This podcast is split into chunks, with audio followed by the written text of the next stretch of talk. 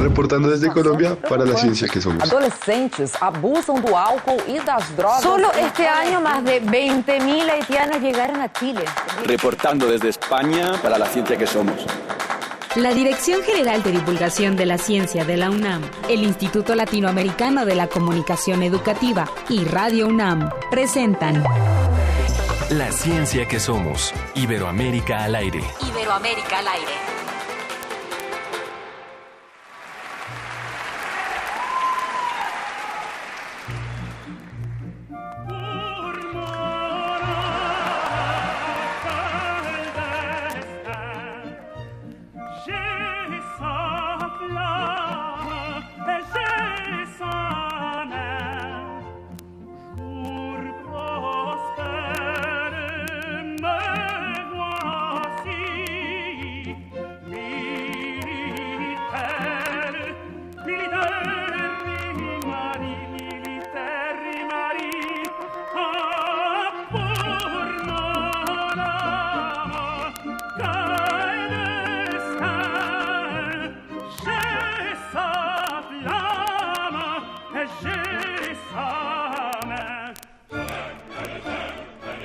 Nuestro programa de la ciencia que somos con un orgullo mexicano que es Javier Camarena.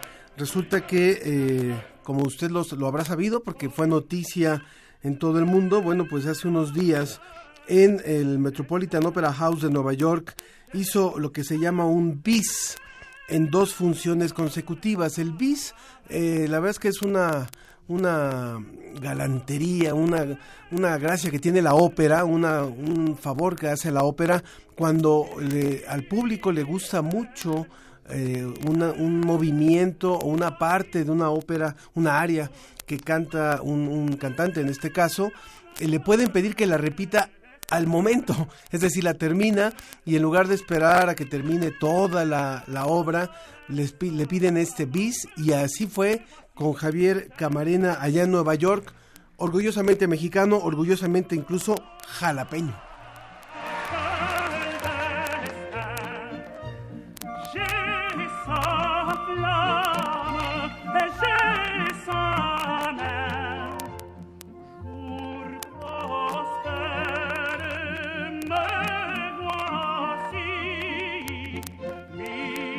Y ya que estamos hablando de Javier Camarena, bueno, pues en este programa le vamos a hablar también de la voz humana. Vamos a aprovechar para analizar un poquito lo que es esta, esta gran herramienta con la que contamos, la voz humana, y vamos a estarle presentando algunos fragmentos de voces excepcionales de distintas partes del mundo, con tipos de música, con tipos de ejercer la voz de forma muy distinta. Ahora sí, ¿a qué, a qué nos vamos a ir en el programa de hoy?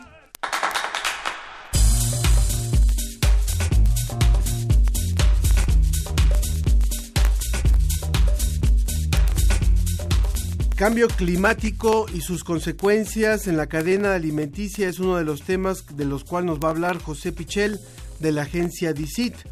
¿Le gusta su voz cuando escucha, por ejemplo, un mensaje de WhatsApp o cuando escucha su, una grabación? Conversaremos con una experta sobre el cuidado y la importancia de la voz. Hoy en Sobre la Mesa hablaremos sobre corrupción, una cuestión que está presente en gran parte de la región de Iberoamérica. Las políticas de ciencia en un país son muy importantes, pero ¿quién debe designarlas? ¿Los investigadores o el gobierno? ¿O ambos? De esto también vamos a hablar en la ciencia que somos.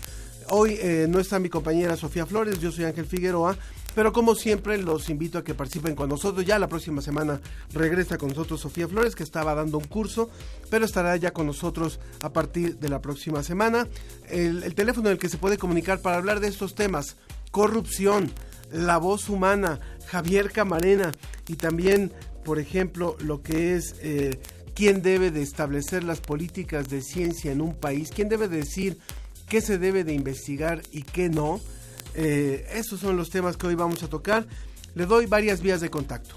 Primero, la vía telefónica 5622 7324 56 22 73 24. También un WhatsApp 55 43 63 90 95 55 43 63 9095, en Facebook La Ciencia que Somos y en Twitter arroba Ciencia que Somos. Reporte desde España, Agencia Iberoamericana para la Difusión de la Ciencia. Visit.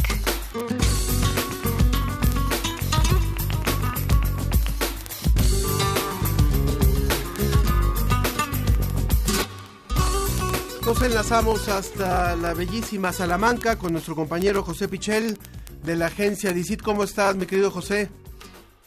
Hola Ángel, ¿qué tal? Muy buenos días. ¿Cómo pinta este fin de semana deportivo por allá, no? Aunque ya casi ya casi ya no hay competencia ahí entre esos dos equipos rivales, el Real Madrid y el Barcelona. Ya el Real Madrid está cayendo demasiado, ¿no?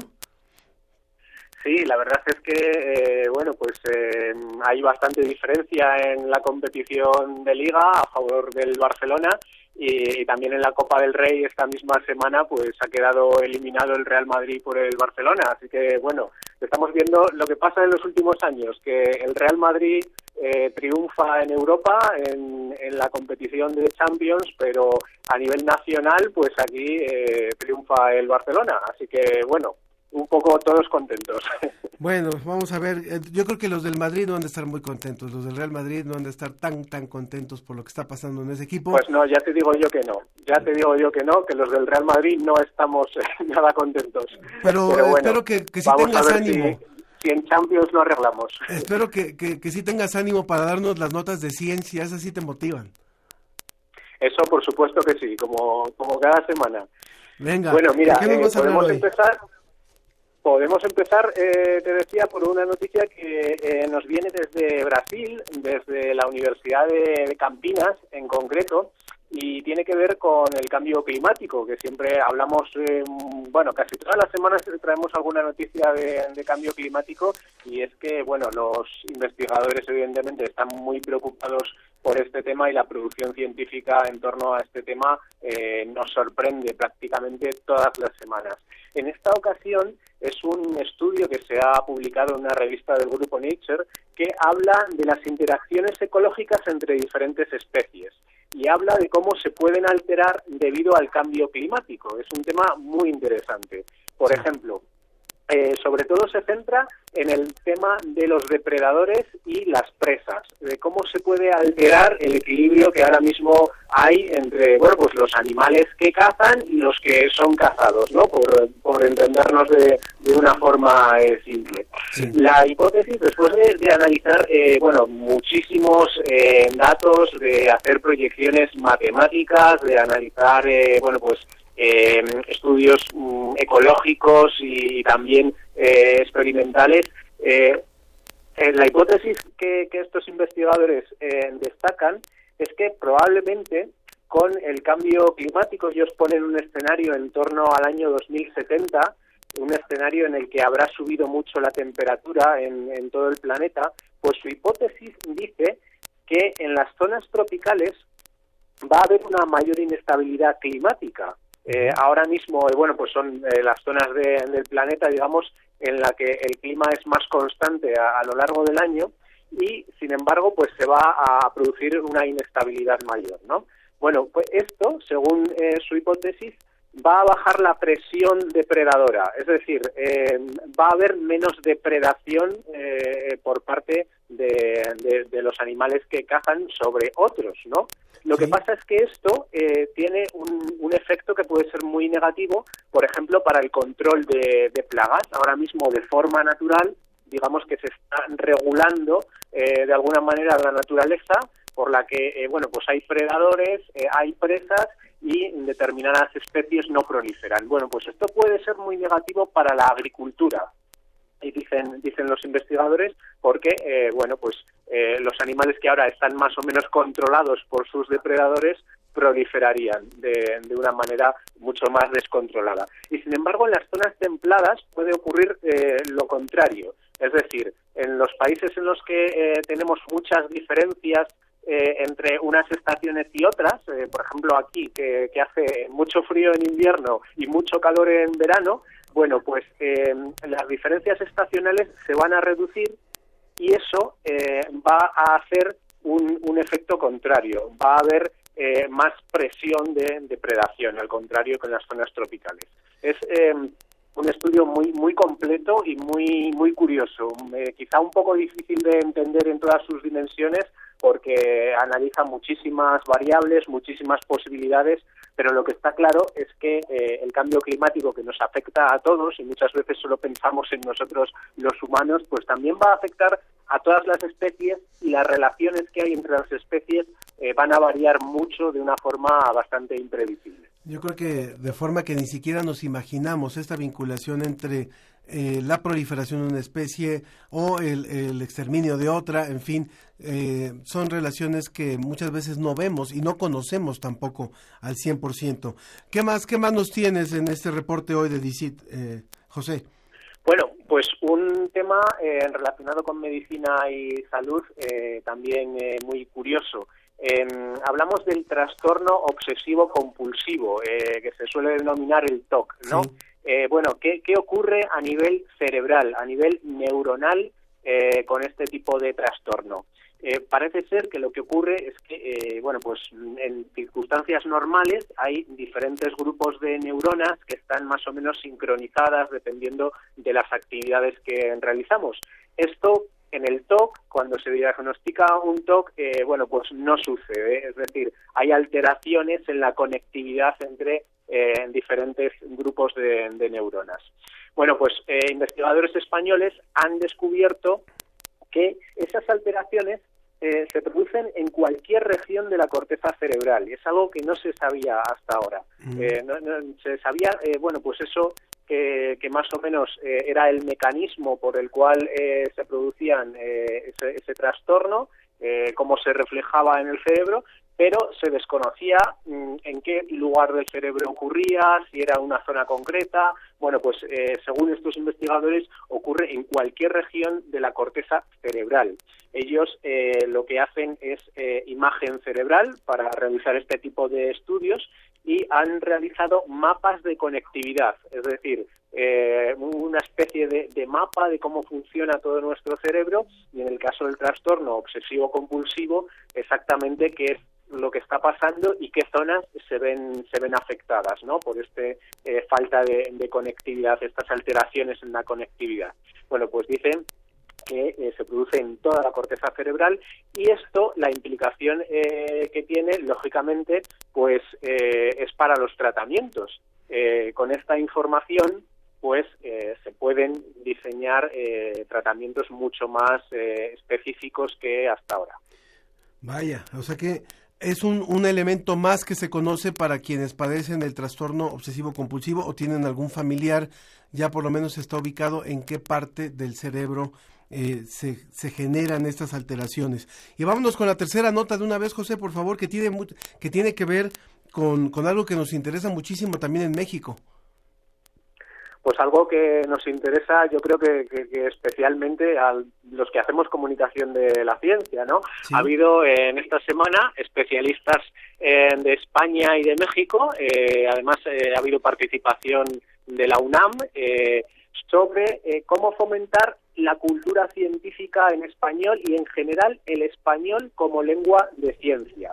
estamos hablando, estamos utilizando ahora mismo el segundo idioma más hablado del mundo y es el segundo idioma por detrás del chino. Es decir, estamos incluso por encima del inglés como eh, lengua materna. Pero claro, eh, a la hora de hablar de ciencia, el inglés lo domina absolutamente todo. Es, eh, es la lengua de, de, la ciencia, ¿no? ¿Y por qué sucede esto? Bueno, pues según los expertos que se han reunido esta semana aquí en España, bueno, pues tiene mucho que ver con que hay una gran brecha en todos nuestros países de, habla hispana entre la cultura y la ciencia. Es decir, eh, siempre ha tenido mucho más peso eh, lo que llamamos cultura, tradicionalmente asociado a eh, literatura, a ciencias sociales, que la parte de la ciencia. Y esa brecha entre esos dos mundos, pues hace también que eh, bueno, que, que, no se haya reivindicado nunca eh, el español como lengua de ciencia. Y ellos, eh, la, receta que dan estos especialistas pasa un poco por la cultura científica, por reivindicar que la ciencia es parte de, la cultura. Y un poco lo que eh, vienen a decir, las conclusiones a las que han llegado, es que realmente eh, se piensa ciencia en español, se hace ciencia en español, pero no se comunica ciencia en español y hay que abordar ese campo, el de la comunicación de la ciencia en español. Eh, por una parte, claro, nosotros, eh, vosotros en, en vuestro eh, programa y en vuestro ámbito estáis haciendo divulgación de la ciencia hacia el gran público. Eh, nosotros desde la agencia DICIT también tratamos de, de, hacerlo en español y portugués en todos los países de Iberoamérica. Y claro, la parte que es mucho más compleja de abordar es la comunicación de la ciencia entre pares, entre los propios expertos. ¿Por qué? Pues porque casi todas las revistas prestigiosas se elaboran en inglés.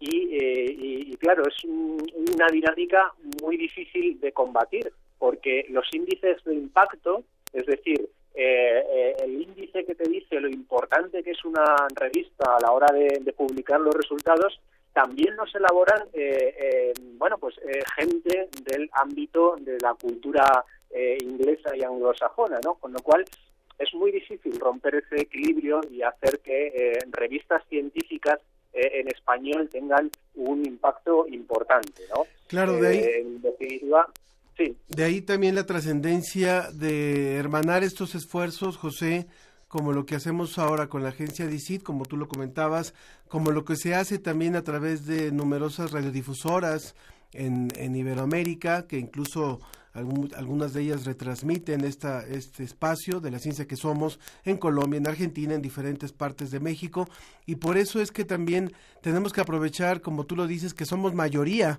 que somos mayoría hablante, para que realmente el español se pueda convertir en una, en una lengua que ayude a fomentar, por supuesto, la cultura de ciencia y el conocimiento científico en la población, José.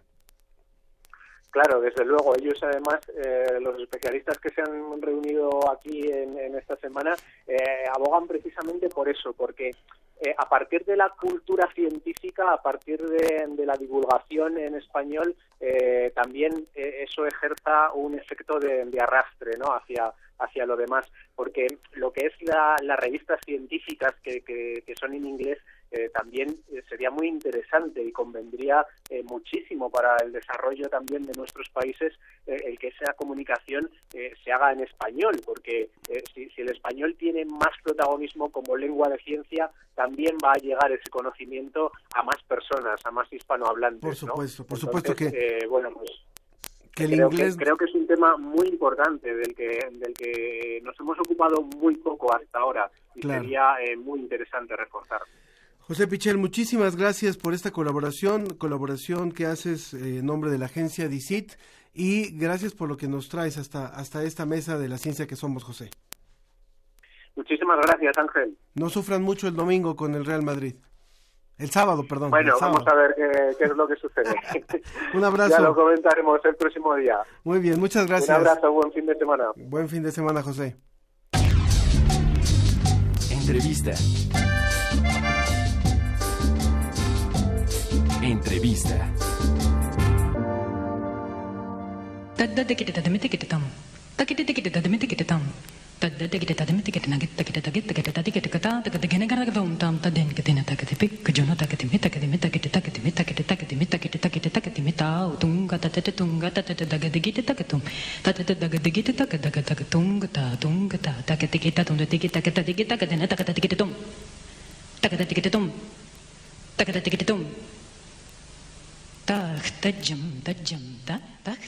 Escuchando a esta maravilla de mujer que es la hindú Sheila Chandra, damos la bienvenida y, lo que están ustedes escuchando es una técnica que utilizan mucho los hindúes, los pakistaníes, con la voz simulan, por supuesto, los tambores, la, eh, la tabla que se llama este, este dueto de tambores. Y damos la bienvenida a la doctora Rosa Eugenia Chávez, que es médico especialista en foniatría y audiología y coordinadora nacional del Día Mundial de la Voz para México, eh, también presidenta del Colegio de Médicos de Teatro. ¿Qué tal, Rosa Eugenia? ¿Cómo estás? Querido Ángel, un gusto de estar contigo y con tu auditorio. Pues muy contenta de que México sigue estando eh, a la vanguardia de todos estos eventos de la voz. Por supuesto, mi querida Rosa Eugenia, hemos querido tomar como pretexto lo ocurrido por nuestro, nuestro querido cantante Camarena allá en, en Nueva York para hablar un poquito y voltear los ojos hacia la voz, digamos, lo que, lo que hizo allá Javier Camarena, pues nos da, nos da pie para preguntarte qué tanto realmente sabemos de la voz y qué tanto cuidamos nuestra voz como herramienta principal, como una de las herramientas principales de comunicación. Sí, eh, en efecto, la población en general tiene muy poco conocimiento sobre esta maravillosa función humana que tiene pues una repercusión muy importante tanto en la manera en que nosotros transmitimos un mensaje como a veces laboramos con ella y como muchas veces como nuestro Javier Camarena podemos dar arte a nivel mundial y dejar establecido que la voz es, es un instrumento musical maravilloso como decía Richard Wagner. Entonces el conocimiento es muy poco y por eso es importante que las personas sepan que la voz humana depende de muchas estructuras, principalmente de las vías respiratorias, de la nariz como resonancia, de la garganta, la lengua para, para modularla y por supuesto de los músculos que son las cuerdas vocales, que son dos musculitos, que nos dan la posibilidad de tener diferentes tonos, graves, agudos, medios, de darnos un volumen quedito, un volumen fuerte y de tener un timbre muy adecuado. Pero para eso necesitamos el aire de los pulmones. Y si complicamos más las cosas, el conocimiento también va más allá porque nuestro organismo, que es como el estuche de la voz, como comparando con un instrumento, pues hace que el aparato digestivo con la alimentación, el reflujo, sea a veces inadecuado para la voz, que la contaminación ambiental nos dé problemas de alergia que nos van a afectar la voz. Entonces, todo este conocimiento en general, pues la población lo debe de entender que cuando la voz cambia en el timbre, es decir, que ya no es claro, que ya no es brillante, pues la voz se, se está enfermando. Que ya los profesionales que acostumbraban a hacer ciertos agudos y ya no los hacen, entonces algo está pasando. Y que si la voz se cansa, también hay que hacerle caso, o si es temblorosa, porque son enfermedades de otras partes del cuerpo también. Y por otro lado, bueno, que sepan que México cuenta con grandes y maravillosas voces, como el maestro Javier Camarena, y que es muy importante que la gente que le interese eh, cultivar este maravilloso arte musical del canto, pues tiene que entrenarse, pero igualmente tienen que entrenarse los actores, los locutores. ¿Por qué? Porque una voz agradable y sana siempre va a llevar un mensaje más adecuado al público en general, a los niños, a los, a los alumnos, a, a los auditorios. Qué importante es lo que nos dices, Rosa Eugenia, porque no solamente los cantantes, no solamente los locutores, los periodistas, no solamente los actores, son los que usan la voz como, como una de sus herramientas principales. Tú lo dices, son los maestros, son los políticos, son los padres de familia. O sea, eh, casi no hay, casi no hay profesión que no dependa enormemente de la comunicación a través de la voz y que no sea una herramienta fundamental. Los abogados, ¿qué pasa con un abogado con una voz pitudita o con una, con una voz este, eh, muy pobre o, o, poco cuidada? En fin, yo creo que esta conciencia de la que nos estás hablando es importante tomar en cuenta y también conocer cuáles son los procesos a través de los cuales eh, hacemos uso de la voz. Ya dijiste hay enfermedades, pero dinos por favor algunas de las cosas más elementales que se saben a partir de la ciencia de cómo es que nosotros logramos emitir esta voz. Sí, eh, nosotros necesitamos aire que se convierte en sonido. El sonido se da a través de los movimientos ondulatorios de las cuerdas vocales. Esos movimientos ondulatorios, por ejemplo, en mi caso, yo estoy ondulando mis cuerdas vocales, que son pequeños musculitos, más o menos a 220 eh, ciclos por segundo, es decir, que mis cuerdas se están moviendo 220 veces por cada segundo. Y esos ciclos es apertura y cierre en el borde de las cuerdas vocales. ¿Por qué? Porque ese aire que sale de los pulmones se convierte en sonido gracias a estas ondulaciones. Y después viene la amplificación a través de lo que es el cuello, de lo que es la cabeza, en donde nosotros tenemos una resonancia, es una amplificación que cada cabeza va a ser diferente, aunque todas seamos cabezas.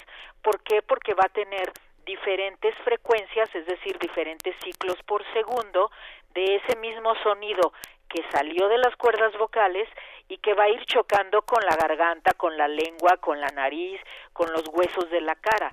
Por eso, por ejemplo, si nosotros escuchamos a Javier Camarena, a Pavarotti, sabemos que es la voz personal de ellos, por esa resonancia, esa amplificación, porque son las frecuencias que ya van de los 2500 a los 3500 ciclos por segundo de ese sonido que salió.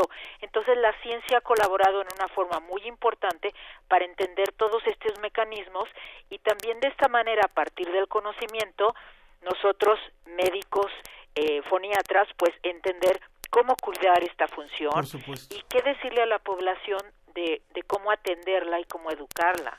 Claro que sí. Me queda, Rosa Eugenia, nos queda medio minuto, pero nos pregunta Luis a través del WhatsApp, nos dice qué le pasó en la voz a José José. Bueno, nuestro querido príncipe, y esto lo puedo comentar porque es, es público, eh, él, él tenía muchos años, desgraciadamente eh, reflujo por una hernia yatal. Afortunadamente hace ya algunos años, más o menos tres o cuatro, tuvimos la oportunidad de hacer una cirugía de esa hernia yatal y afortunadamente eh, se fue mejorando a nivel de sus cuerdas, a nivel de su voz, pero pues como lo decía, hay otras estructuras involucradas donde una persona alérgica puede tener problemas. Entonces, en el caso de nuestro adorado príncipe, que, que estamos siempre en contacto con él y cuidándolo aunque sea de lejos, eh, él tuvo problemas de inflamación severa de toda la laringe, incluyendo a las cuerdas, por culpa del reflujo que estaba eh, quemando, por así decirlo, a esas maravillosas cuerdas. Y muchas veces la hernia yatal, que es cuando sale el estómago hacia el tórax, porque el diafragma está un poco flojo y el yato, que es el espacio entre el tórax y entre el esófago y, el estómago se hace una salida de, del estómago y entonces el estómago está muy cerca de, de, mandar más ácido a las cuerdas vocales y eso hace que no haya flexibilidad. Entonces esto le puede pasar a cualquier persona y le pasó a nuestro querido príncipe. Pues tienes que venir muy pronto al programa, me querida Eugenia, para hablar ampliamente de la voz humana, de esta gran herramienta con la que contamos, que desconocemos mucho y que em, también nos hace mucha falta cuidar. Exactamente, y están todos invitadísimos que vamos a tener pronto el Día Mundial de la Voz. Nos avisas. En donde nos apoyan muchísimas instituciones y entonces estaremos avisando por todos los medios eh, de redes. Rosa Eugenia Chávez, médico especialista en foniatría y audiología, de las pocas que hay en México, coordinadora nacional del Día Mundial de la Voz y presidenta del Colegio de Médicos de Teatro. Gracias por esta colaboración con la ciencia que somos. No, un, placer estar con la ciencia que somos y contigo, querido Ángel, y con tu auditorio. Un abrazo, muchas gracias. Hasta luego. ¿Tú que, tú que tienes contacto con José José, dale nuestros saludos porque ya está con mucho gusto, yo, yo se lo aviso. gracias. Hasta luego. Nos vamos a una pausa y continuamos, nos vamos escuchando Soul Bossa Nova a capela con Vocal Cocktail y regresamos para nuestra mesa sobre corrupción. Llámenos 56 22 73 24, WhatsApp 55 43 63 90 95.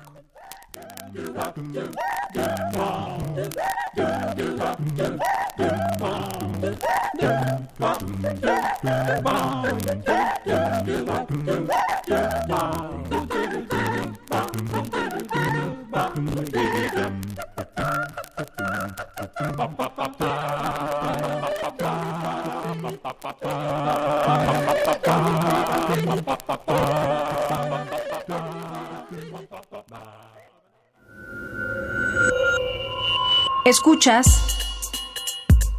96.1 de FM. XEUN. Radio UNAM. Comenta en vivo nuestra programación. Facebook Radio UNAM. Twitter arroba Radio UNAM. Radio UNAM. Experiencia sonora.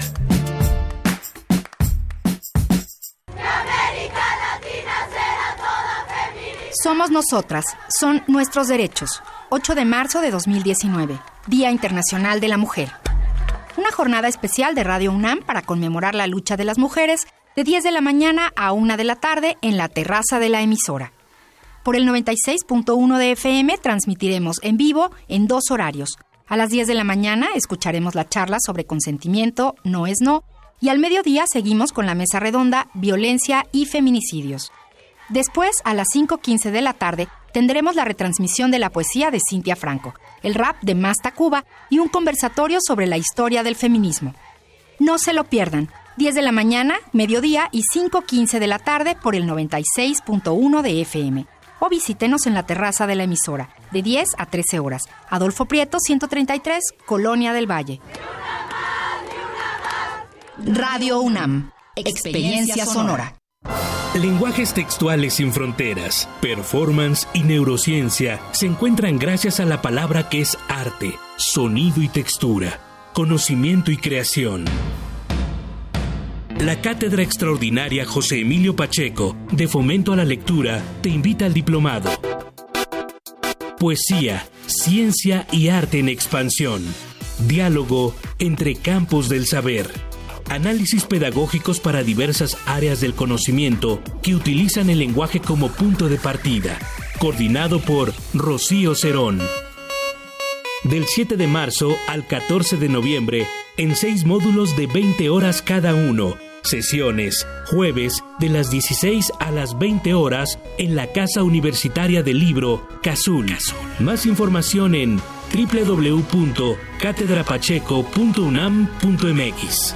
Expande tu mente y encuentra tu voz en donde las disciplinas convergen.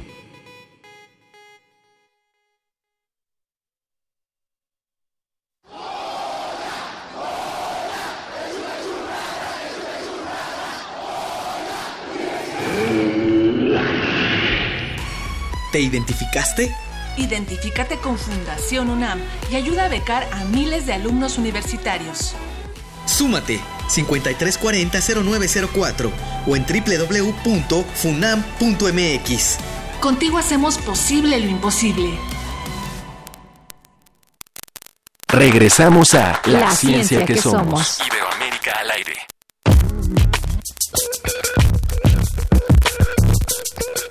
En la pantalla estamos viendo el mapa que realizó Transparencia Internacional. Los países en rojo son los más graves y los que están en amarillo pues son los que tienen mejores índices contra la corrupción. Preocupa especialmente en América Latina Venezuela que está con un índice de 18 puntos y está comparado incluso con países como Siria, Afganistán, naciones que están en conflictos muy graves y en guerras de vieja data. Háblenos de este fenómeno. Es sin duda uno de los escándalos de corrupción más sonados de los últimos años. Malaya. El caso de corrupción urbanística por excelencia, el que puso entre rejas a Juan Antonio Roca, Julián Muñoz y también a Isabel Pantoja, sacó a relucir más de 2.400 millones. Pese a que Pemex y la Secretaría de la Función Pública sabían de anomalías en el otorgamiento de contratos a la empresa Odebrecht en México, la petrolera le dio más obras en lugar de sancionar a esta constructora, según lo reveló la investigación de Mexicanos contra la Corrupción y la Impunidad. En Dinamarca y Nueva Zelanda a la gente le gusta tanto la plata como en Bogotá, en La Habana y en Washington. Pero son menos corruptos que nosotros. ¿Cómo se explica eso? O sea, tenemos un problema cultural en América Latina con la corrupción. Tenemos un problema cultural gravísimo porque la corrupción es parte de la vida cotidiana. Está corrompido el ciudadano, porque el ciudadano para abreviar un trámite prefiere comprar a un funcionario y el funcionario prefiere venderse. Entonces, desmontar ese sistema de corrupción es muy complicado y requiere al mismo tiempo un esfuerzo muy grande por evitar la impunidad. Y ahí es donde está el problema. Y esa es la diferencia entre Nueva Zelanda, Dinamarca y el resto del mundo.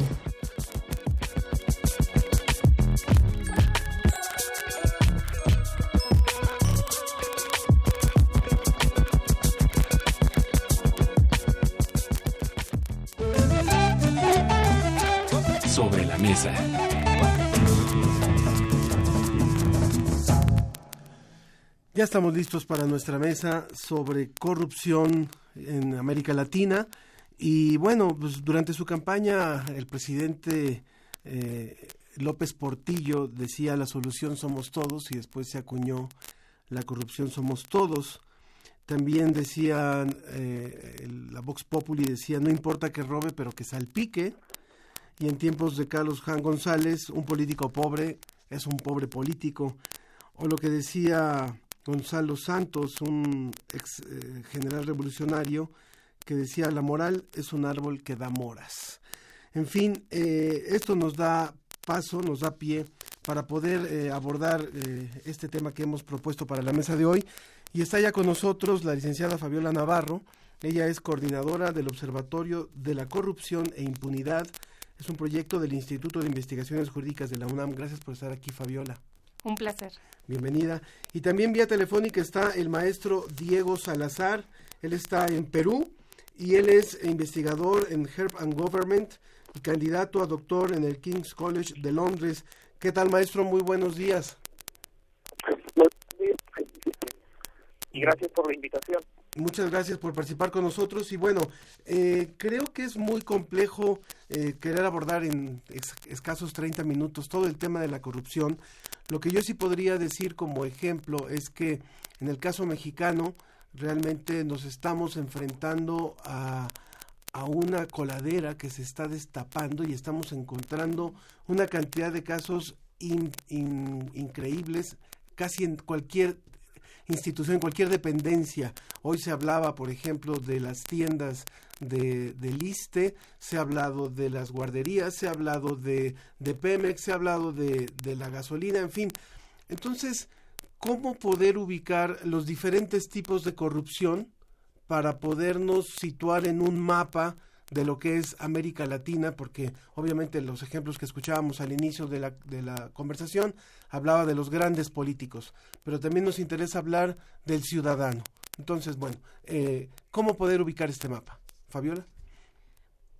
Eh, en efecto, la, quizá lo que hay que decir para empezar esta, esta conversación es que la corrupción sí es un fenómeno social presente en todos los países no hay eh, país que esté exento de corrupción. Lo que pasa es que hay más o menos corrupción y también hay respuestas institucionales y sociales distintas hacia la impunidad y hacia la, comisión misma de este tipo de conductas.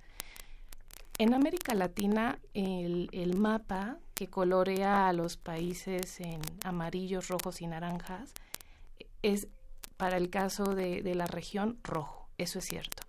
Los indicadores eh, de corrupción colocan a toda la región en, en una situación de una muy mala eh, calidad tanto de, de, vida como de niveles de corrupción. Pero luego cuando uno empieza a ver otro tipo de índices, no solo los de corrupción, por ejemplo los de calidad de la democracia, pues también estamos en zona roja y estamos mal. Y cuando empezamos a ver otros, por ejemplo, los relacionados con eh, la libertad de expresión, encontramos lo mismo. Entonces, partiendo de eso, lo que sí tenemos hoy también es mucho más acceso y conocimiento a los actos de corrupción. Y como bien lo decías, tienen muchas expresiones. La corrupción es, eh, solemos abordarla como un fenómeno, pero en realidad implica muchas conductas, muchas personas, es multicausal y no tiene un único origen en el gobierno. Y en efecto también es muy interesante cómo las personas nos relacionamos con la corrupción o con actos de corrupción cuando lo que estamos haciendo es juzgar la conducta de los otros, los de enfrente, los del gobierno, somos mucho más rígidos que cuando pensamos y evaluamos nuestros propios actos. Maestro Diego. Sí, eh, muchas gracias. Eh, y en efecto, lo que la panelista también ha mencionado. Pero es importante señalar que eh, en el mundo actualmente hay una tendencia a considerar, especialmente en nuestros países, la corrupción como un fenómeno individual, como un fenómeno en el que todo el mundo participa, en el que, digamos, el que no está envuelto, el que realmente no conoce cómo funciona el Estado, es que es imposible escapar de la corrupción, pero eso tiene muchas falacias eh, envueltas. La primera diría que eh, la corrupción existe principalmente, si bien es cierto en todos los estados, pero existe más en aquellos donde la institucionalidad, es decir, las reglas permiten que la corrupción se extienda de forma generalizada. Y en otros países, en América Latina, nosotros no tenemos una pequeña corrupción, corrupción eh, como, como lo tienen otros eh, países eh, del primer mundo, que es financiera, nosotros tenemos una corrupción de carácter sistémico. Sistémico significa que nuestras leyes, en muchos casos, están diseñadas para generar corrupción. Y en la teoría de ciencia política, eh, es, ese fenómeno recibe el nombre de corrupción por diseño. Entonces, nuestras instituciones se han corrompido o están corrompidas a tal nivel en el que los, parecen que los diseños mismos de eh, que generan la corrupción, pues fomentan dentro del Estado que existan vacíos legales que actores, ciudadanos de a pie, funcionarios públicos o empresas adopten actos corruptos sin que haya un mayor tipo de persecución o prosecución. Entonces, más allá de ver la corrupción como un tema individual, como un fenómeno en el que, digamos, uno es corrupto porque en casa, ¿no? Mamá no te enseñó a tomar o a pedir los panes antes de, preguntar, es un fenómeno social, legal, que está en nuestras propias leyes, que inclusive los, los actores que se encuentran en nuestros países, como los casos que tú has mencionado y los casos que se ven en Perú y en, en, Brasil, obedecen a actos y diseños específicos de actores que tienen mucho conocimiento de las leyes y las, regulaciones del Estado para fomentar actos corruptos. Yo les preguntaría a nuestros invitados, a Fabiola Navarro y a Diego Salazar, a ver, entonces estaríamos haciendo una diferenciación entre lo que es conductas del ciudadano de a pie, que a veces yo me pregunto, en el caso mexicano, si es cierto que el mexicano es corrupto, como lo dice también una de, las personas de nuestro público, María Ocampo, que dice que si ya está en nuestra cultura o en nuestro ADN, o si el, o si el ciudadano aprende a ser tramposo, que yo, yo le encuentro una diferencia. Y entonces el, el ciudadano que es tramposo, que puede eh, buscar un beneficio eh, muy inmediato, muy sencillo, por, por no respetar una regla, por pasarse eh, por encima de los demás para ciertas cosas, va a tolerar con más facilidad que los grandes eh, personajes del gobierno cometan otras trampas que ya son llamadas corrupción. Yo les quisiera preguntar esto. ¿Quién contesta? ¿Fabiola? Claro. Lo que hoy sabemos sobre la corrupción es que es multicausal y que está presente en un montón de ámbitos, tanto de la vida de la vida pública como de la vida privada. También hoy sabemos eh, que estos grandes casos de corrupción son asuntos de redes.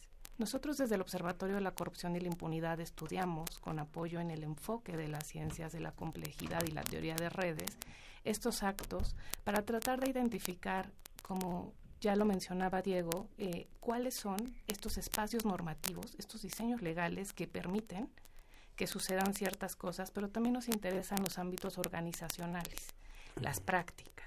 Entonces, eh, no, no tiene una sola explicación porque no tiene una sola causa. Y también hay un asunto de incentivos. La gente comete actos de corrupción porque se puede, porque la probabilidad de que sean detectados es muy baja. Y aún siendo detectadas, detectados estos actos, la probabilidad de que te sancione todavía es más baja. Eh, las cifras en nuestro país eh, del INEGI sugieren que un 96% de los actos ilícitos se quedan en la cifra negra, no son denunciados. 96. Es altísimo. Y considera que del porcentaje de delitos o actos de corrupción en general que sí son denunciados, la probabilidad de que sean investigados y enjuiciados y sancionados los responsables, pues todavía disminuye mucho más. Entonces, hoy también tenemos apoyo en otras áreas. Nosotros hacemos trabajo interdisciplinar desde la economía del comportamiento, la psicología del comportamiento, las teorías de redes, las ciencias duras. Lo que estamos eh, tratando de entender también es esto, que las, las causas por las cuales la gente comete actos de corrupción pues son, son múltiples. Y muchas veces sí es solo por el hecho de que se puede. A veces está claro la motivación económica, eh, pero no es la única razón por la cual la gente comete estos actos. Repito nuestros números telefónicos para que el público pueda ponerse en contacto con nosotros. 56 22 73 24 56 22 73 24. Si están en la Ciudad de México podemos incluso ofrecerles alguna de las revistas de Cómo ves que justamente en, el, en la portada de febrero eh, el número el, artículo principal habla dice deshonesto yo Pregúntale a la ciencia. Así que podemos también ofrecerle un ejemplar de esta revista. Y también se puede comunicar con nosotros vía WhatsApp al 55 43 63 90 95 o Facebook o Twitter en, la ciencia que somos. Eh, maestro Diego, en el caso de ustedes eh, allá en Perú, que también han tenido casos eh, muy, muy sonados, ¿qué tanto han hecho esta combinación de las ciencias de la complejidad para estudiar la corrupción o van más en el sentido de administración pública o van más en el sentido de las ciencias sociales? En nuestro caso, están igual, sabes que nuestros países son bastante comparables eh, un informe de la Contraloría General de la República del Perú demuestra que raudamente solamente 2% en general de las denuncias por corrupción se terminan procesando eh, y sancionando. Estamos hablando de un informe de hace unos tres años atrás y dudo mucho que ese, que este, digamos, esta cifra se haya movido en el tiempo.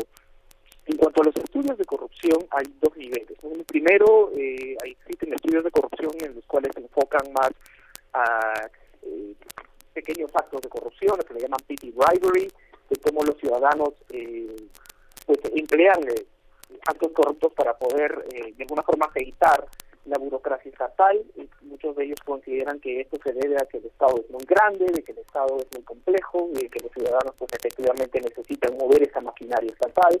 Y hay otros, creo que es el, problema principal que, que, existe en nuestro país con este escándalo de Odebrecht, es eh, cómo es que se hacen las licitaciones y con, eh, públicas, cómo es que se dan las concesiones públicas de carreteras, de eh, puertos, de grandes obras públicas a nivel nacional y que en este caso no estamos hablando de eh, unos cuantos dólares o soles que se dan al Estado para poder mover un trámite, sino estamos hablando de millones de millones de, de dólares que pues desaparecen de las cuentas públicas y terminan en paraísos fiscales.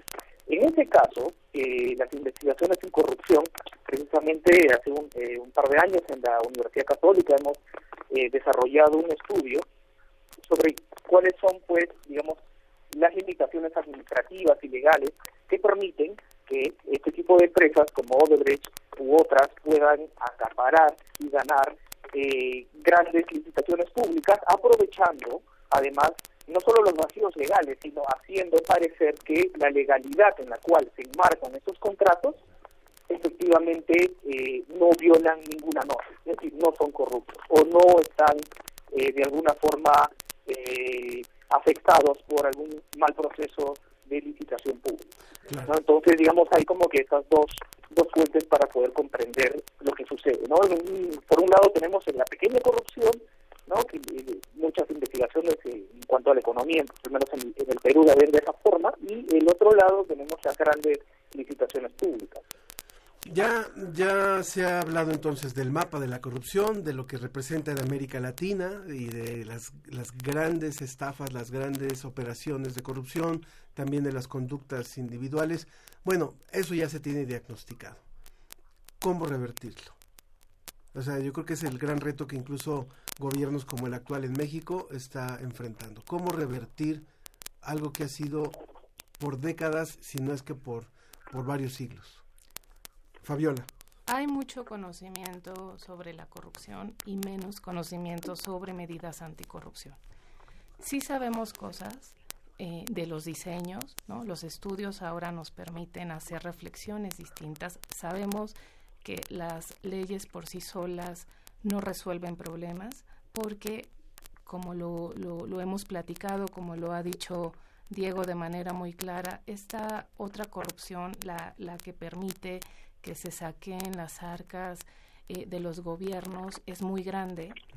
En todos los sentidos, en el número de personas que participan es muy complejo porque se eh, eh, se combinan actos lícitos con ilícitos y porque las conductas delictivas siempre van pasos adelante de, la, de las herramientas que tienen las, las autoridades para poder combatir esto. Hoy hay eh, muchos esfuerzos a nivel internacional por tratar de conocer e y, de identificar y de poder aplicar medidas anticorrupción. Lo que también sabemos es que no bastan estas medidas por sí solas. Necesitamos también sociedades más fuertes, más cohesionadas, menos tolerantes a los actos de corrupción. Y, para, e, y eso pasa por, por otro tipo de indicadores que son igual de necesarios.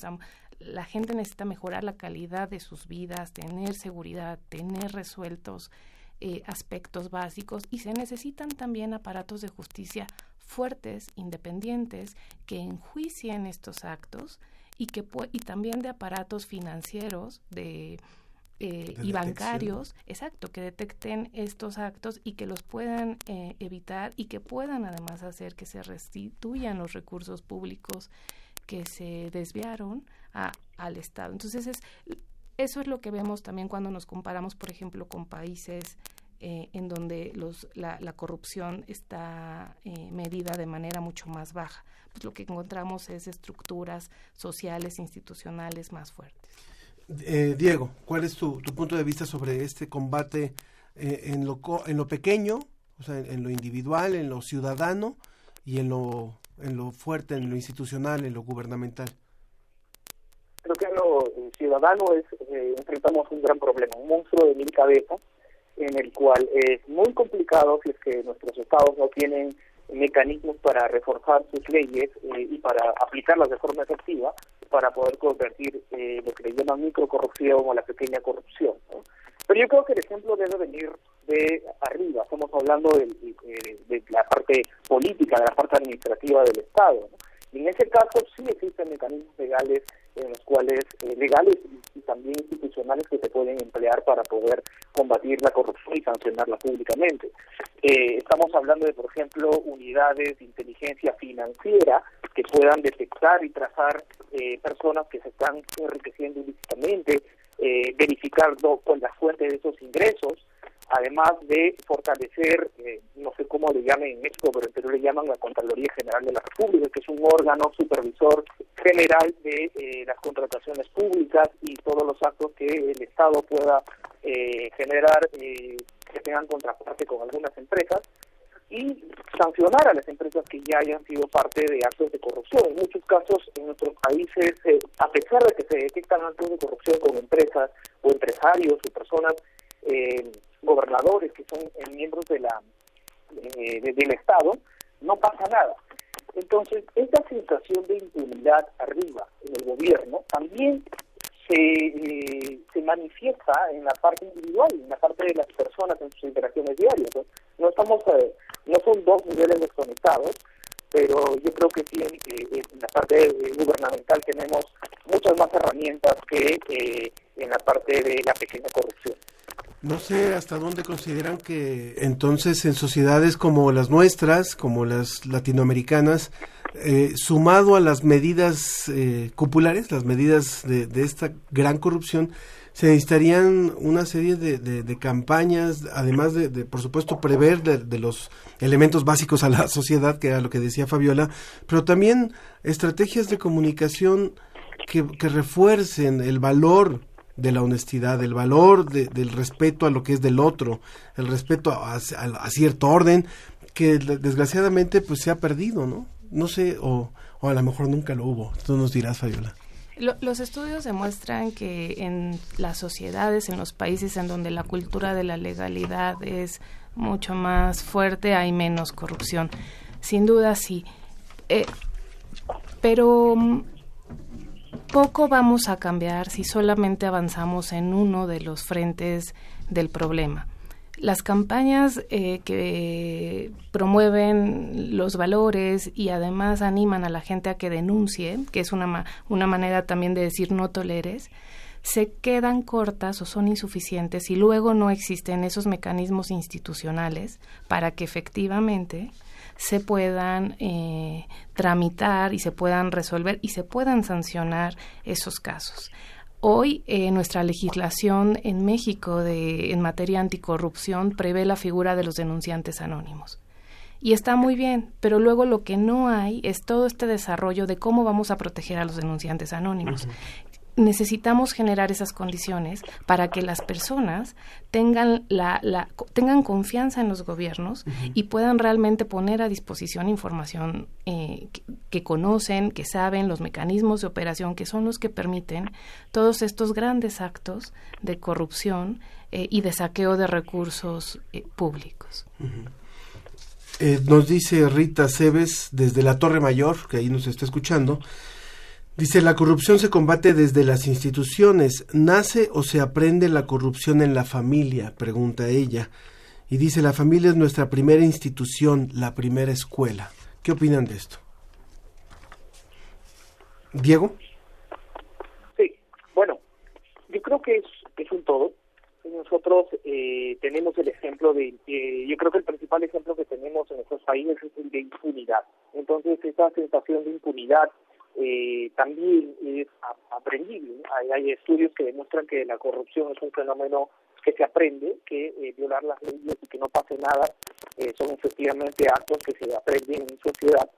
Y más allá de que tengamos valores en familia, necesitamos, que precisamente son familiares, necesitamos un tipo de valor, que es un valor público, una ética pública que permita al ciudadano reflexionar de cuál es su rol y su como eh, habitante de México, de Perú, de Colombia, no sé, de, los, territorios en los que estamos. Entonces, eh, si bien es cierto, la familia nos puede dar eh, las, principales bases como para poder nosotros desenvolvernos en sociedad, necesitamos más allá de eso una ética pública.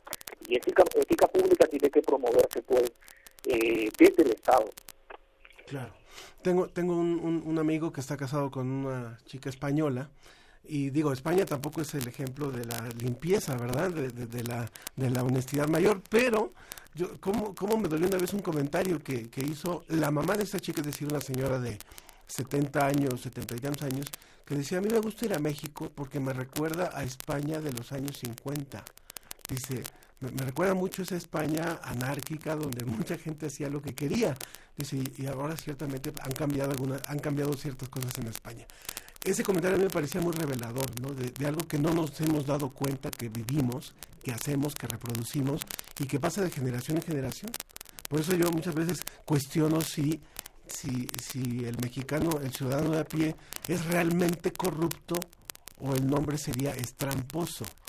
Y ese, y ese sacar ventaja de en lo pequeño después te puede llevar a otros niveles mayores. No sé, Fabiola. Yo lo pienso en términos de, incentivos porque la, discusión cultural y del ADN es, es, muy problemática y si, si, me meto ahí saldría muy mal porque el tiempo no nos daría para que me pueda explicar mejor. Eh, pero yo creo que es eso, es un tema, primero sí, de, de comportamientos sociales tolerados, aprendidos. Muchas de, la, de, de las cosas que hacemos es porque se puede y porque asumes que si los demás lo hacen, hay también un enojo hacia la, hacia la impunidad, ¿no? Y entonces si los demás lo hacen, ¿por qué tú no? Y, y, luego está una decisión de evaluación de qué pierdes y qué ganas cuando haces algo bien y cuando no, ¿no? Eso en el, en el terreno personal, en la, en la relación cotidiana que tenemos con las personas. Y luego, eh, eh, justo esta idea de que es cultural se, se cae, se tira cuando tú ves el comportamiento de los mismos mexicanos o de las mismas personas de un país en otro país, en donde tú sabes que no se toleran eh, ciertas eh, conductas o faltas y no te vas a poner en riesgo porque tú respetas las normas, porque sabes que las normas se toman en serio y puede haber una consecuencia si tú no sigues esas reglas. Por supuesto.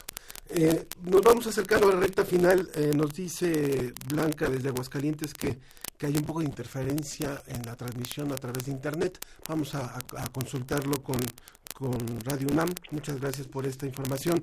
Nos vamos al comentario final, maestro Diego Salazar, eh, investigador en Herb and Government eh, y candidato a doctor eh, allá en Perú. ¿Cuál sería entonces la, esperanza que podríamos dar para no, no irnos con un pequeño síndrome de depresión en este fin de semana después de hablar de, de, de, este tema que nos, que nos duele mucho como es el de la corrupción.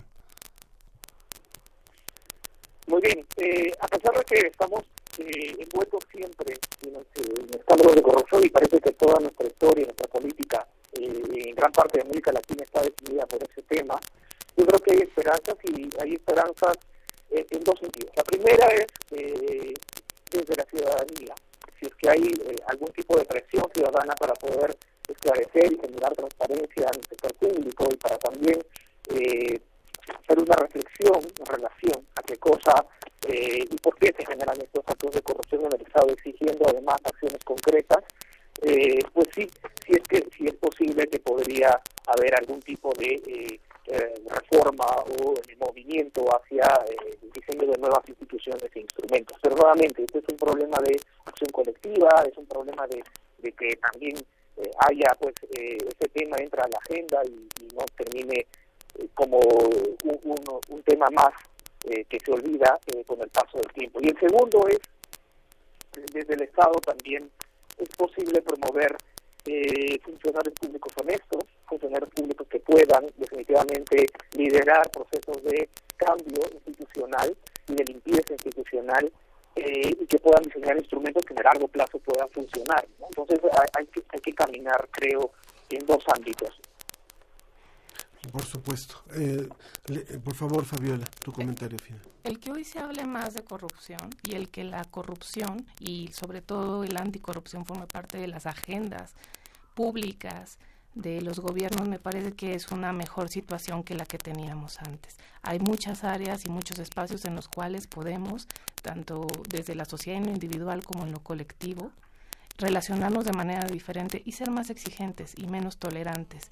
Yo creo que eso es, es bueno, cada vez también hay más eh, movimiento de la información y menos espacios para ocultarla, porque cada persona con un celular se vuelve un potencial denunciante de esto.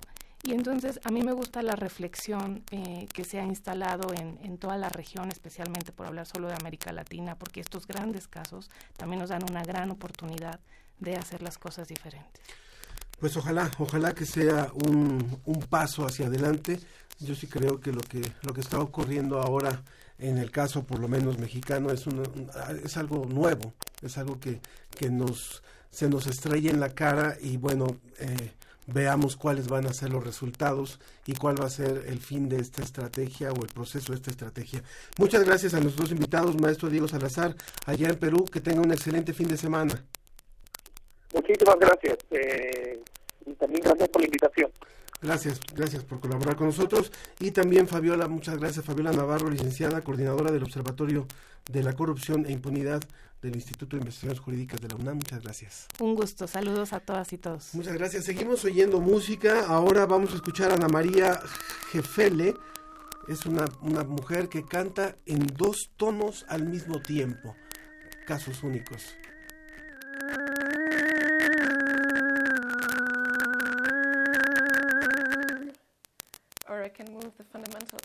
Steps.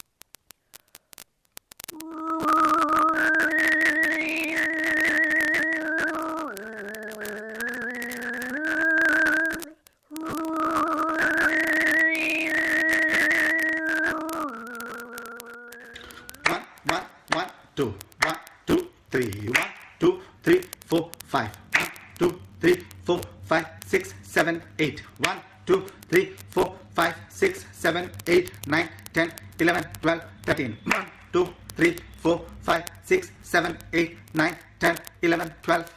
14, 15, 16, 17, 18, 19, 20, 21. takkita takka dimmi takka junnu takka dimmi takka junnu takka takkita takka dim takkita takka dimmi takkita takka dim takkita takka ginatom tate ginatom tate ginatom tate ginatom tate ginatom tate ginatom tate ginatom tate ginatom tate ginatom tate ginatom tate tarikita tomta tarikita tomta tarikita tomta takatari kita tomta タカタデケタトン、ケタタカタデケタトンタ、ケタタカタデケタトンタ、Kita taka tadi kita tom. Taka tinda tim. Taka tinda tim.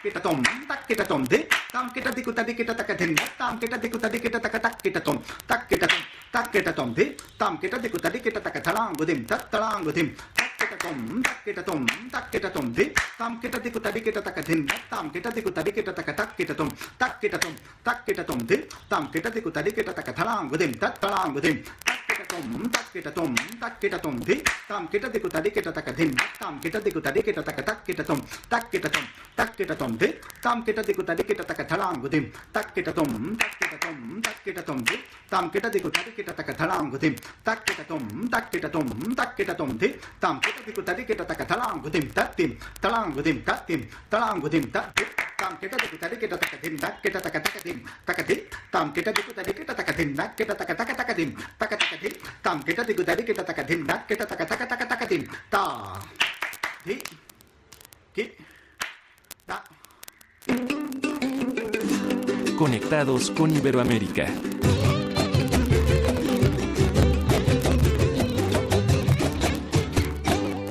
Agradezco muchísimo el poder enlazarme hasta Buenos Aires, en Argentina, donde está Diego Golombek, quien es biólogo y divulgador científico, profesor titular de la Universidad Nacional de Quilmes, y él es investigador también superior del CONICET.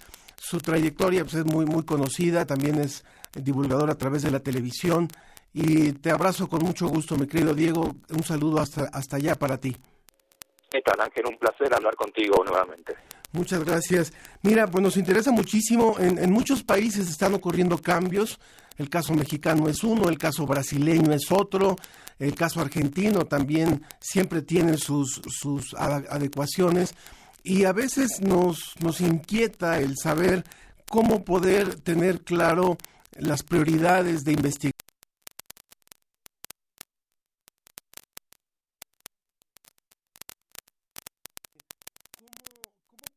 País establecer las políticas de investigación, los temas de investigación y las áreas que debe de apoyar desde, el gobierno en, miras a, favorecer el desarrollo de un país. Cuéntanos un poco tu óptica, Diego.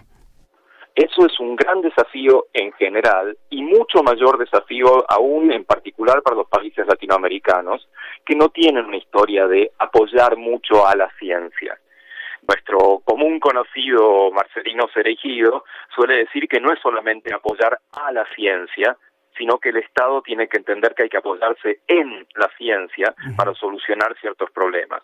Entonces, ¿qué hace un gobierno latinoamericano en general? Bueno, obviamente algo de apoyo da porque si no queda muy mal, ¿sí? Pero no entiende de qué se trata. No entiende que la única forma de resolver los problemas estructurales que tenemos, problemas que tienen que ver con la distribución de la riqueza, que tiene que ver con la energía, con la salud, es estudiándolos a fondo. Y la mejor forma de estudiar un problema es una forma científica. Entender no necesariamente es aplicar. Y en el camino de la ciencia primero viene el entendimiento. Poner primero una aplicación, como suelen hacer nuestros gobiernos, sí, vamos a apoyar la ciencia, pero queremos ver aplicaciones concretas, no tiene sentido. En el camino, si está bien hecho, de entender un problema, aparecen aplicaciones aunque no las busquemos. Entonces, la política científica finalmente se resume en repartir dinero. Lo inteligente es obviamente identificar problemas de nuestros países y de nuestras regiones, porque si no los estudiamos nosotros no los va a estudiar nadie, financiar posibles soluciones, pero dejar una parte del presupuesto para el aumento del conocimiento, porque primero tenemos que conocer nuestra realidad y segundo, si lo hacemos bien, si conocemos en profundidad esa realidad, aparecen las aplicaciones, aparecen las soluciones, insisto, aun cuando no las estemos buscando. Ese, ese punto es fundamental, eh, Diego, porque de repente los gobiernos pueden caer en la tentación de decir eh, o, no, o no entiendo y no apoyo, o solamente voy a apoyar aquella ciencia que me resuelve en lo inmediato un punto específico, un tema específico. ¿Cómo poder eh, comunicar a los tomadores de decisiones, a los orquestadores del presupuesto y de estas políticas que que hay una parte de ciencia básica, que hay una parte de ciencia aplicada y que ambas son fundamentales, de acuerdo a lo que nos estabas diciendo anteriormente. Solemos responsabilizar efectivamente a los tomadores de decisión. Yo creo que hay mucha ignorancia en estos tomadores de cómo es un sistema científico, cómo, cómo funciona la ciencia en general. Pero también no olvidemos que hay otros responsables nosotros, los científicos, nos encanta quejarnos y nos encanta decir que no tenemos apoyo y que no entienden nada y así, pero muy poco nos preocupamos por estar del otro lado, por efectivamente ir a perdón por la palabra, evangelizar a los tomadores de decisión, contarles de qué se trata. Si nos piden un asesoramiento a nivel legislativo, a nivel ejecutivo, tenemos que darlo, porque nuestra mirada del mundo es diferente a la de ellos y es muy complementaria. Entonces, así como está bien decir que nuestros tomadores de decisión no suelen ser muy afectos a pensar científicamente, también tenemos que decir que los científicos solemos ser muy cómodos en nuestras quejas y no participamos activamente de la vida pública. Tenemos que hacerlo porque es parte de nuestra responsabilidad. En ese sentido también entraría en juego el papel de los comunicadores de la ciencia es una bisagra fundamental, ¿sí? Tanto los periodistas científicos, que son los que cuentan las noticias de la ciencia, como los comunicadores en general, ¿sí? Lo que hacen ustedes en, en la UNAM, en la radio, en las revistas, a través de la educación no formal, porque eso no cuenta noticias de ciencia. A veces sí, pero lo que más cuenta es la mirada científica sobre el mundo, que bien contada es fascinante y contagiosa para un niño, pero también para un adulto, incluyendo los tomadores de decisión. Es fundamental apoyar a la comunicación científica tanto como se apoya a la ciencia, porque si no vamos a seguir aislados, entonces nos vamos a quejar sin que nadie sepa lo que hacemos. Claro. Eh, Diego, yo recuerdo, por ejemplo, el caso, tú me dirás si estoy en lo correcto, de lo que ha hecho Israel.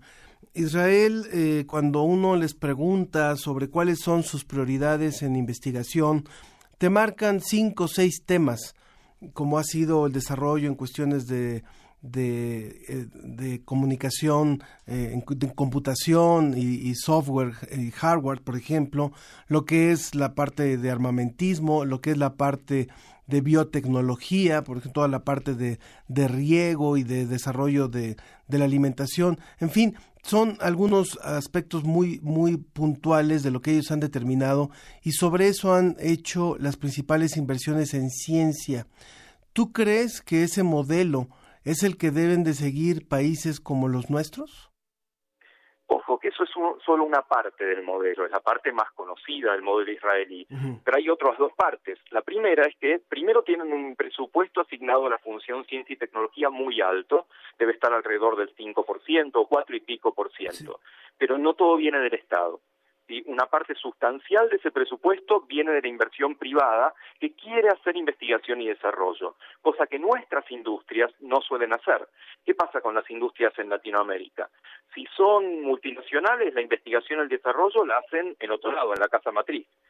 Y si son locales, si son industrias mexicanas, argentinas, son bastante reacias a invertir en ciencia y tecnología con cierta dosis de razón porque los vaivenes económicos de nuestros países son bastante impredecibles, pero lo que sucede en Israel de una inversión tan fuerte eh, del sector privado, nosotros no lo tenemos. Segundo aspecto, sí, está clarísimo que ellos eligieron priorizar las áreas que requerían para el mayor desarrollo del país, pero no dejaron de lado las otras. Vos buscas expertos en neurociencias, en química, en física, y los vas a encontrar en Israel porque es lo que hacen, lo que decíamos hace un rato, reparten el dinero teniendo en cuenta distintas prioridades. Por un lado, los temas eh, prioritarios, temas principales, pero una gran porción de la investigación se sigue dando a la investigación básica, porque de nuevo, en el camino de esa investigación básica, los investigadores israelíes encontraron aplicaciones en las áreas prioritarias que de otra manera no hubieran aparecido. Por supuesto. También la parte de, de, energías alternativas es otro de los aspectos que ellos han desarrollado muchísimo. ¿Hay algún modelo eh, en el caso iberoamericano que tú consideres que vale la pena voltear a ver que eh, en cuestión de, de, lo, de las medidas que han tomado, de las decisiones que han tomado para enfocar eh, la inversión y el apoyo a la ciencia y apoyarse en la ciencia como gobierno? No creo que podamos hablar de un modelo en particular, pero sí podemos tomar o algún caso de distintos modelos. No, tomar distintas cosas de los distintos países que parecen funcionar bien. Por ejemplo, eh, la federalización que hay de la ciencia en México y en Brasil no ocurre en otros lugares donde la ciencia está mucho más centralizada. En México tienen la UNAM, en Brasil tienen la Universidad de San Pablo, pero también tienen universidades importantes en el resto del país, cosa de que si un joven quiere dedicarse a la ciencia, no necesariamente tiene que ir al lugar central, o si se forma en el exterior y quiere volver a su país, tiene oportunidades en otros estados o en otras provincias. Así que esa federalización es fundamental para que realmente se distribuya el conocimiento. De Argentina creo que algo muy rescatable es que históricamente ha sido uno de los países que mayor estabilidad le ha dado a los investigadores en la década de 1950, Argentina crea el CONICET, el, Consejo Nacional de Investigaciones, que fue pionero en Latinoamérica, para dar un cargo estable a aquel que se dedica a la investigación. Eso se mantiene hasta ahora, tenemos vaivenes, los salarios no están bien, este, está complicada la situación argentina, pero se mantiene el CONICET y se mantiene esta estabilidad del investigador. En Chile me parece que hay también ejemplos interesantes porque ellos han elegido un modelo de centros de excelencia. A lo largo de todo el país, que es un país largo de norte a sur, hay no sé cuántos, tres, cuatro, cinco centros milenio de excelencia en un tema, de biología, de cuestiones de cobre, de cuestiones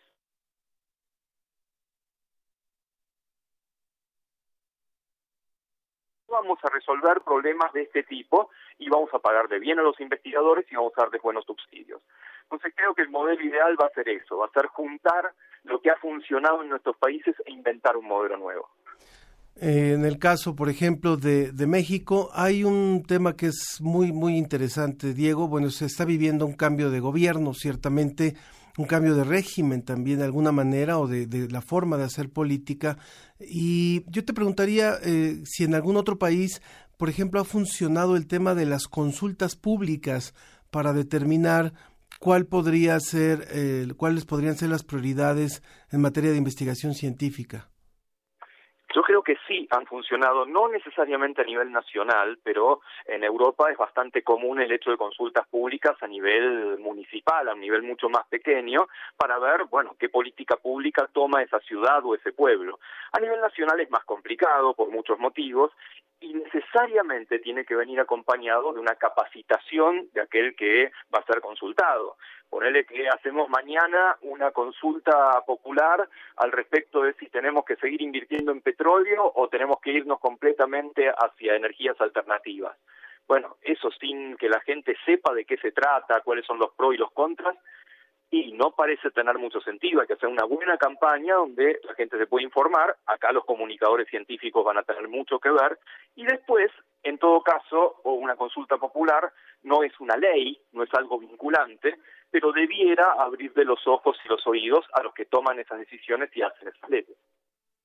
Creo que esto finalmente también, eh, Diego, nos puede llevar, si lo vemos con un sentido positivo, a una verdadera o una mejor apropiación de la ciencia por parte de la ciudadanía. O sea, si, si el ciudadano también toma un poco más el papel de actor y de, y de comprometido con lo que se está haciendo en materia de investigación, pues posiblemente también se podrán destinar mejor los recursos que, que, para ello hay por parte del Estado o que se puedan imprimir otros recursos por parte del sector público, como lo decías.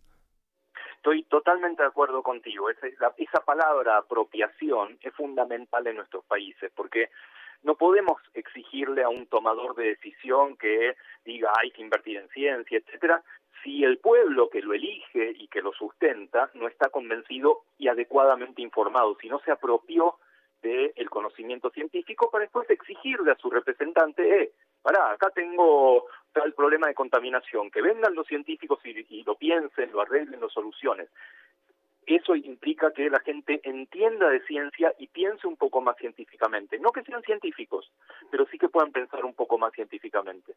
Me querido Diego Golombek, algo que no te haya preguntado y que te parezca importante comentar para ir cerrando nuestra conversación. Bueno, podríamos hablar un poquitito del caso argentino muy brevemente. Argentina tuvo un momento de crecimiento en su sistema científico en los últimos años, incluso a nivel simbólico. Tuvimos un ministerio de ciencia por primera vez en la historia del país. Con este cambio que hemos tenido hace unos tres años, cambio de gobierno hacia un gobierno más de derecha, claramente han cambiado las prioridades. Ya ni siquiera tenemos ministerios, ha sido rebajado a secretaría esto, si bien es puramente simbólico, da una idea de qué piensan nuestros gobernantes, qué lugar debe ocupar la ciencia en un Estado. Está bien, yo como científico obviamente quiero que ocupe un lugar más alto, simbólicamente más alto, pero tengo que convencer, tengo que estar ahí en, en el llano para contar por qué la ciencia en nuestros países es fundamental. Pues te agradezco muchísimo esta colaboración con la ciencia que somos, Diego Golombek, divulgador científico eh, argentino. Muchas gracias por haber participado con nosotros y esperamos tenerte muy pronto también eh, nuevamente en estos micrófonos. Claro que sí, muchas gracias a ustedes y un gran abrazo. Y que se resuelva muy pronto lo de tu coche. claro que Sabemos que por ahí hubo, este, eh, tuvo que entrar al, taller, pero esperemos que muy pronto se resuelva. muchas gracias. Un abrazo cariñoso, Diego Golomec. Vamos a una pausa y continuamos, seguimos aquí en la ciencia que somos.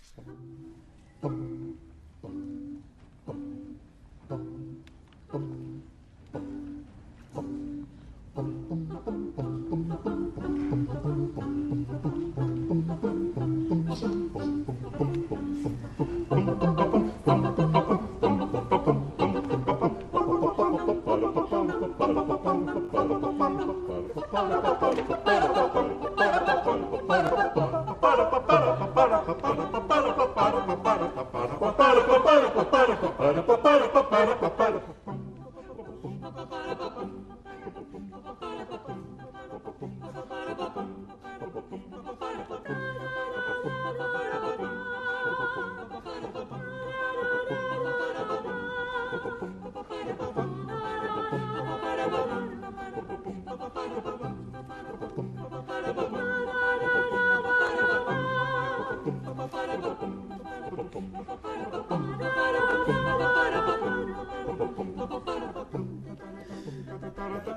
Estamos escuchando a Mexicalia, este coro que hace esta versión del guapango de Juan, Juan Pablo Moncayo.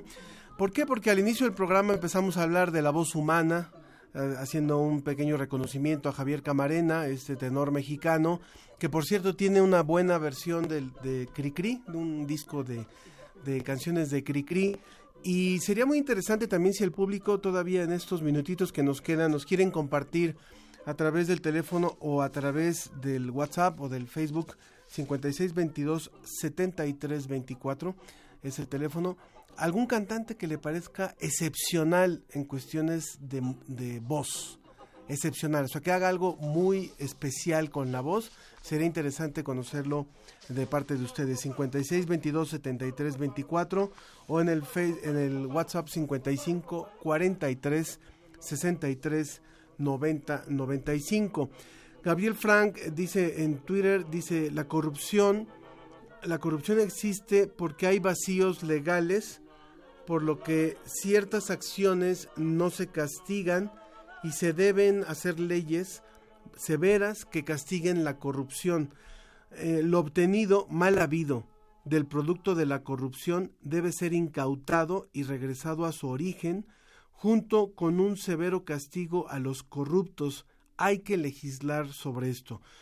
Yo creo que en el actual gobierno ciertamente se está poniendo muchísimo muchísimo énfasis en eso. Vamos a ver si los mecanismos que están utilizando son los más adecuados, pero no nos extrañe que, que, que sí haya un tipo de legislación más, eh, más severa sobre el tema de la corrupción. Y bueno, hacemos el recuento de lo que hemos hablado hoy. Eh, finalmente hablamos de la voz humana, de la voz humana, hablamos con la doctora Rosa Eugenia Chávez, hablamos también de la corrupción en América Latina, de lo que ha representado para los gobiernos, de lo que ha representado a nivel del ciudadano, y también eh, hemos hablado de esto que nos ha dicho Diego Golombek sobre la toma de decisiones en, los, gobiernos en México y en otros países sobre la ciencia. Creo que esa es una reflexión muy, muy interesante que nos hace Diego Golombek. Él participó en el CONICET, en el Consejo Nacional de Ciencia y de, Argentina, de investigación científica. Es un gran divulgador, eh, muy reconocido a nivel internacional y realmente es, es, una autoridad en esto. Entonces es muy importante también escuchar lo que se nos dice, porque también están habiendo cambios en ese sentido en diferentes países. En México es no es la excepción y hay y hay que poner hay que poner énfasis en las necesidades del país, pero también en, en lo que es la ciencia básica y en lo que es el, el, fomentar el conocimiento, el promover la vocación científica. Enrique Nuño, eh, Claudio eh, también nos, nos acompaña y Fernando Mora también. Ah, no, nos, nos dicen de la voz de Fernando Mora, es cierto, nos dicen de la voz de Fernando Mora. Eh, Enrique Nuño también nos solicita la revista Como ves, donde habla sobre el tema de la honestidad. Y también queremos hacer una invitación muy rápida que nos ha enviado el Fondo de Cultura eh, Económica, que ellos hacen esta colección de libros que se llama La Ciencia para Todos. Son unos libros pequeños y hacen desde hace varios años un concurso que es Leamos Ciencia para Todos. Entonces esto trata de fomentar fomentar eh, la lectura y la escritura de textos de divulgación científica y entonces lanzan este concurso por edición número 26 Leamos La Ciencia para Todos. Hay que leerla, hay que hacer un ensayo. Va dirigida a jóvenes de 12 a 30 años eh, y en adelante, de 12 y 30 entre 12 y 30 años, así como profesores, hay cuatro categorías, pueden consultar las bases ahí en el sitio web oficial del concurso, lacienciaparatodos.mx, y eh, participen, esto va a estar abierto desde el 15 de enero y hasta eh, octubre. Así que pueden ir, pueden ir eh, buscando esta convocatoria de Leamos la Ciencia para Todos. Nos vamos a ir escuchando un grupo vocal argentino con chacarera santiagueña. Yo soy Ángel Figueroa y en nombre de todo el equipo que hace posible este programa, como son eh, Susana Trejo, Janet Silva, Ciaña Velázquez, Ricardo Pacheco, Arturo González y Claudio Gesto. Les deseamos un excelente fin de semana y también, por supuesto, de mi compañera Sofía Flores, que ya la esperamos tener de regreso por acá el próximo, el próximo viernes. Muy buen fin de semana, mucha música, mucha voz, mucha charla y mucho silencio también. Lunes, martes y miércoles, jueves, viernes y sábado.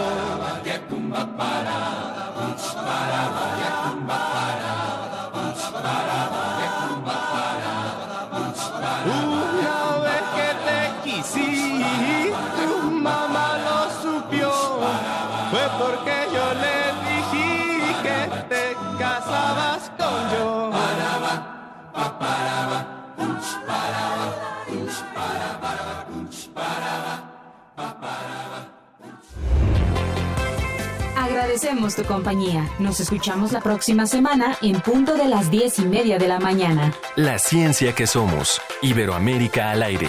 Una producción de la Dirección General de Divulgación de la Ciencia de la UNAM, el Instituto Latinoamericano de la Comunicación Educativa y Radio UNAM.